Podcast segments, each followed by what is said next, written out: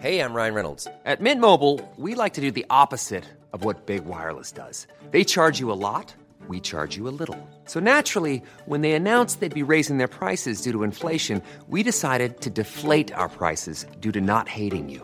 That's right. We're cutting the price of Mint Unlimited from $30 a month to just $15 a month. Give it a try at mintmobile.com slash switch. $45 upfront for three months plus taxes and fees. Promo rate for new customers for limited time. Unlimited more than 40 gigabytes per month. Slows. Full terms at mintmobile.com. Chers auditeurs, Dear listeners, bonjour. welcome in Comme d'Archi Podcast Season 4 Saison 4, dans le monde fascinant des architectes. and in the architectural projects. Je suis Anne-Charlotte Deponte, passionnée d'architecture et docteur des universités en histoire de l'archi. I am one of the spokespersons of Anne Charlotte, who is a PhD in architecture history. Merci Thank you d'être avec moi aujourd'hui. to be with us today. Et And maintenant, now, lundi en français, place au talent. and Wednesday, let's talk projects. In English, of course. Bienvenue dans Com d'Archi. Dear listeners, hello and welcome to our summer series in season 4 of Com d'Archi. This is Esther for Anne Charlotte. Today we're going to talk about the oniric Chateau d'Abbadia based on a summary I had the opportunity to write. A castle looking to the stars, to the Orient, and rooted in its Basque territory. The Castle Observatory of Abbadia is located in Hendaye in the Basque region. It was built between 1864 and 1884. Described as a testament in stone, it is a work of at least 10 hands. The hands of Antoine and Virginie d'Abbadie, of architects Eugène Viollet-le-Duc and his disciple Edmond Duthoit, and of landscape designer Eugène Bühler. Bühler designed the landscaped grounds and partly decided on the building's location. After all, the castle was as much an architectural project as a land use plan. We'll come back to this later. On the front steps banisters, two life size crocodiles, their mouth gaping, symbolize the journey. Let's enter in this castle, rumored to be unfinished because of Napoleon III because of Napoleon III? Well, yes, in 1836, Antoine d'Abbadie met Louis Napoleon Bonaparte on the frigate to Brazil. Antoine d'Abbadie was on a mission for the Académie des Sciences, while the future Napoleon III was in exile. Later, as emperor, he promised to lay the last stone of the Château d'Abbadia for services rendered by Antoine d'Abbadie he never came. And that's why one of the balconies is said to be missing a stone. Of course, this is just a legend. But with its exotic bestiary, crenellated silhouette, oriental decor, and medieval influences, the castle itself is both dream and reason, science and mysticism. Facing the Atlantic Ocean, alongside the mountains of the Basque Coast, the castle combines several inspirations Orientalism, Romanticism, flamboyant Gothic. It is, however, in the neo Gothic style of Eugène Viollet-le-Duc. Indeed, the elevations are characteristic of the architect who theorized a modern architecture based on ancient savoir faire. The plan à ogive, with ogives, on the other hand, is not his work. It was designed by Clément Parent, the first architect, who had been dismissed by Antoine d'Abbadie. The latter was an outstanding scientist. Astronomer, geographer, geophysicist, linguist, jurist, numismatist, ethnographer, Antoine d'Abbadie was a universal erudite. He was passionate about Oriental culture, but also about Basque culture, where his father was originally from. As a young man, he dreamed of discovering the source of the Nile, which later led him to spend 11 years in Ethiopia, Africa. He drew the first maps. He was awarded the Légion d'honneur and the Grande Médaille d'Or des Explorateurs, Explorers Gold Medal. He was a member and president of the Académie des Sciences. He bequeathed his castle to the Academy. He was also a member of the Bureau des Longitudes, the Société de Géographie, the Société d'Anthropologie, and the Société de Philologie, of which he was a founder. His wife, Virginie, shared his great erudition, and it was she who kept a close eye on the construction site. The program of the building itself reveals the interests of the owners between high society, scholarly activities, and spirituality. It includes a reception wing, a chapel, and, more unexpectedly, an astronomical observatory and a library. The latter is located in the heart of the castle. Following Viollet-le-Duc's principles, the program was established first. The architectural form was then adapted to it. Each element was justified by its function. This was in direct contrast to classical teaching, which placed the program within a predefined composition. To simulate the architectural balance of the asymmetrical plan, Viollet-le-Duc applied his theory of masses equilibrium. For example, the straight observatory's gable ends are counterbalanced by the turret to the north and the square keep to the south. Furthermore, in order to create a grand ensemble, the plan is animated like a living organism. The Abbadia vestibule, with its grand staircase, becomes the main organ. The secondary organs and members revolve around it and are fed by circulation. Inside, the partitions are made of hollow bricks and the ceiling structures are exposed to ensure the durability of the materials. Functions are hierarchically arranged both in plan and elevation. The exterior design reveals the interior layout. This organization, common to Second Empire mansions, divided spaces for public life, privacy, and service. Reception rooms were located on the first floor and private apartments on the second floor. The attic, basement, and office adjoining the vestibule were reserved for servants. The facades are clearly readable, thanks in particular to the various bays and the modéniture, ornamental treatment of structural elements. They follow the Gothic aesthetic inspired by the Middle Ages, dear to Viollet-le-Duc.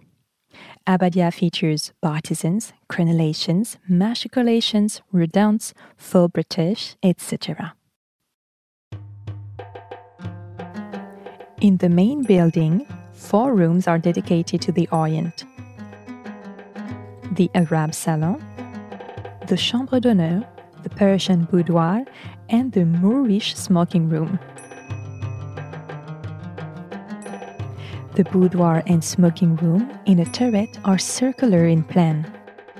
They are topped by painted, boiled cardboard domes. Stepping in transports you to Istanbul or Moorish Spain, in particular the Alhambra. The latter name had become that of a decorative style.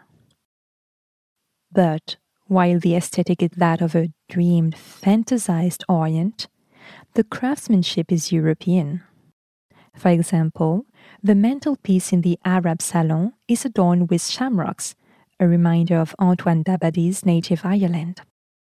The mantelpiece also bears his coat of arms and the Latin motto Lucem amat virtus, meaning virtue loves light. In the Chambre d'honneur, canvases decorated with Arabic calligraphy are stretched on frames similar to those used for medieval wall hangings. On the second level of the vestibule, the murals are in the neo Gothic style. Yet, they depict eight scenes from 19th century Ethiopian daily life. But the pictorial technique, polychrome and formal, is that of the French 13th and 14th centuries. An inscription in Latin runs along the main staircase. May an eager hand welcome him who comes under this roof with a friendly spirit. Guest who crosses the threshold of my house, may the hours be swift and the house bring you good luck. These inscriptions in Latin, Basque, Irish, Ge'ez, ancient Ethiopian, Arabic, etc., adorn the beams and walls of Abbadia. In the tower room, the furniture is in the flamboyant Gothic style. Here too, it is perfectly integrated into the architectural decoration.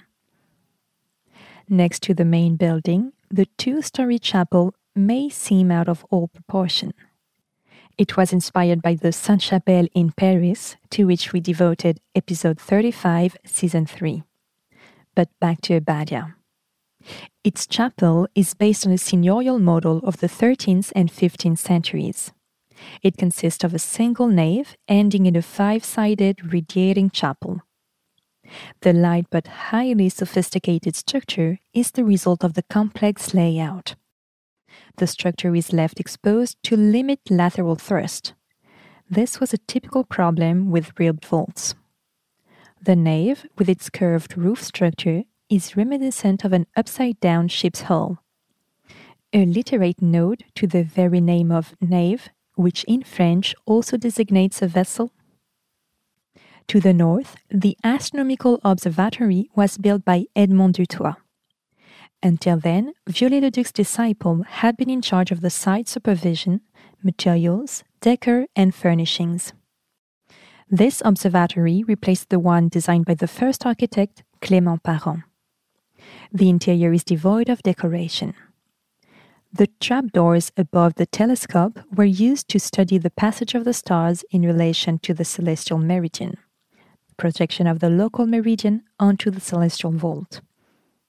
This observatory was at the forefront of international astronomy in the early 20th century. Nearly 50,000 stars were catalogued here.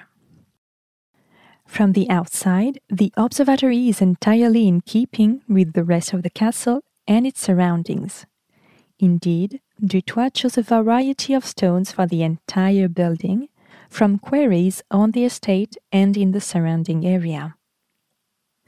As we see, the harmony of the castle is calculated by combining light, colors, materials, and speciality. These are architectural processes inherited from the French Middle Ages and Oriental antiquity. This logic is part of the 19th century Western current to renew the art of building. Eugène Viollet-le-Duc was one of its leading figures. He theorized the rebirth of a national identity through arts based on the heritage of the ancients. This harmony also extends to the landscaped, functional park that the castle crowns and dominates. It was designed by Eugène Bühler. It's a setting shaped by the Basque Cliff. A monumental nature, the ocean, rocky capes and verdant cliffs, high peaks such as La Rhune, and artifacts such as the Biarritz Lighthouse, the Fontarabie Church, etc. An environment that, like the castle, encourages imagination and fantasy. In conclusion, I quote Viviane Delpech, author of a magnificent thesis on the castle. The triad of Viollet-le-Duc, Duthoit, d'Abbadie imagined an authentic total work of art anticipating this Art Nouveau concept by only a few years. The essential role played by the landscaping in Abbadia's artistic identity should not be overlooked. It creates a social and territorial entity in its own right.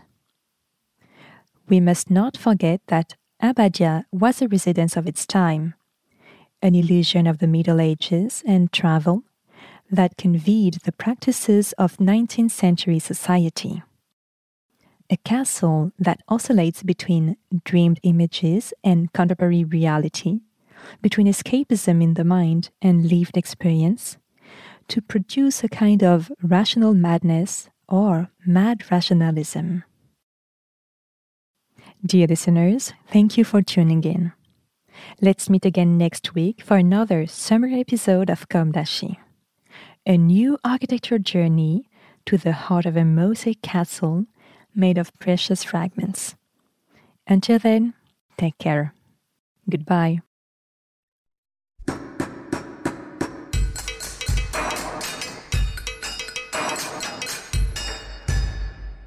Thank you for listening. Thanks to Julien Rebours, sound engineer, who is collaborating with us today. Don't forget to tune in to our previews on Instagram at Comme Podcast. If you enjoy this podcast, don't hesitate to promote it by giving it five stars and a little comment on Apple Podcast or on your favorite podcast platform. And above all, subscribe to listen to all of our episodes for free.